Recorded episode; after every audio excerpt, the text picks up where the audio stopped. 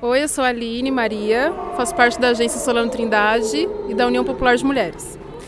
E a gente está organizando dentro da Bienal esse, essa junção de culturas, né, trazendo culturas para as pessoas conhecerem através dos coletivos. Então a gente trabalha com os coletivos lá no, na Zona Sul de São Paulo, no Campo Limpo. A gente organiza eventos, a gente organiza debates, é, shows, saraus, diversos tipos de atividades para a gente mostrar o que as pessoas produzem culturalmente na periferia.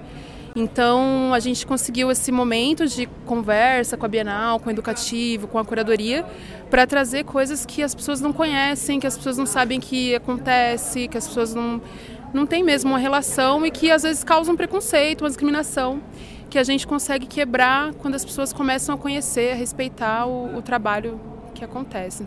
E aí a gente tem também essa coisa de fazer com que o povo da periferia se junte com o povo de matriz africana e com o povo guarani também, que são os indígenas, porque é uma luta que na Agência Popular Solano Trindade a gente traz muito forte, assim, de, de unir essas chamadas minorias, mas que não são minorias, são maiorias que precisam, na verdade, é, ter os seus direitos plenos, assim, né? Então a gente está nessa função, organizando essas ações aí.